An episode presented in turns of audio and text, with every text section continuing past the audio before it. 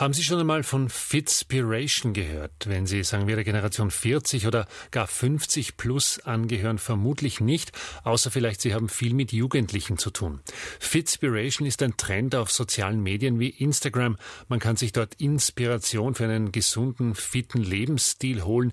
Das jedenfalls die positive Sicht. Man könnte auch sagen, es geht um Körperkult und dem Hinterherrennen von angeblichen Schönheitsidealen um jeden Preis. Eine Studie aus Niederösterreich hat sich den Trend näher angeschaut. Barbara Reichmann. Eine Frau, bei der man jeden einzelnen Bauchmuskel erkennen kann, ein junger Mann mit riesigem Bizeps. Solche Bilder sieht man auf Instagram unter dem Hashtag Fitspiration. 19 Millionen Beiträge gibt es dort und täglich kommen neue dazu. Eigentlich geht es hier darum, junge Menschen zu einem ausgeglichenen Lebensstil zu motivieren, mit gesunder Ernährung, viel Bewegung, ausreichend Schlaf und wenig Stress. Tatsächlich gehen die meisten gezeigten Bilder und Videos aber in eine extreme Richtung, sagt sagt Elisabeth Höld vom Institut für Gesundheitswissenschaften der Fachhochschule St. Pölten. Sie hat die Studie geleitet. Die schauen alle sehr auftrainiert aus, die Männer teilweise extrem auftrainiert. Die Frauen sind schlank und trainiert. Und diese Bilder erzeugen einen hohen Druck bei jenen, die sie betrachten, vor allem bei Jugendlichen.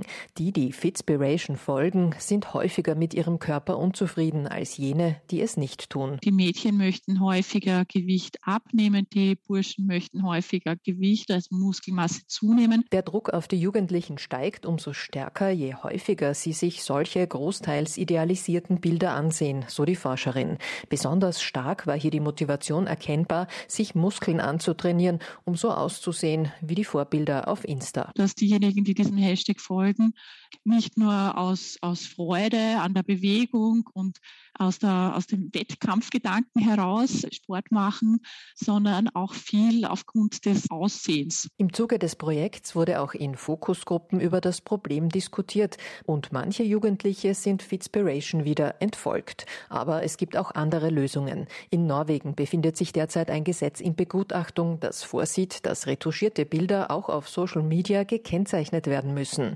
Ziel des Projekts der FH St. Pölten ist es, gemeinsam mit den Jugendlichen einen Online-Kurs zu entwickeln, der transparent machen soll, dass viele Influencer letzten Endes ihre Produkte, Sportgeräte oder Nahrungsergänzungsmittel verkaufen wollen.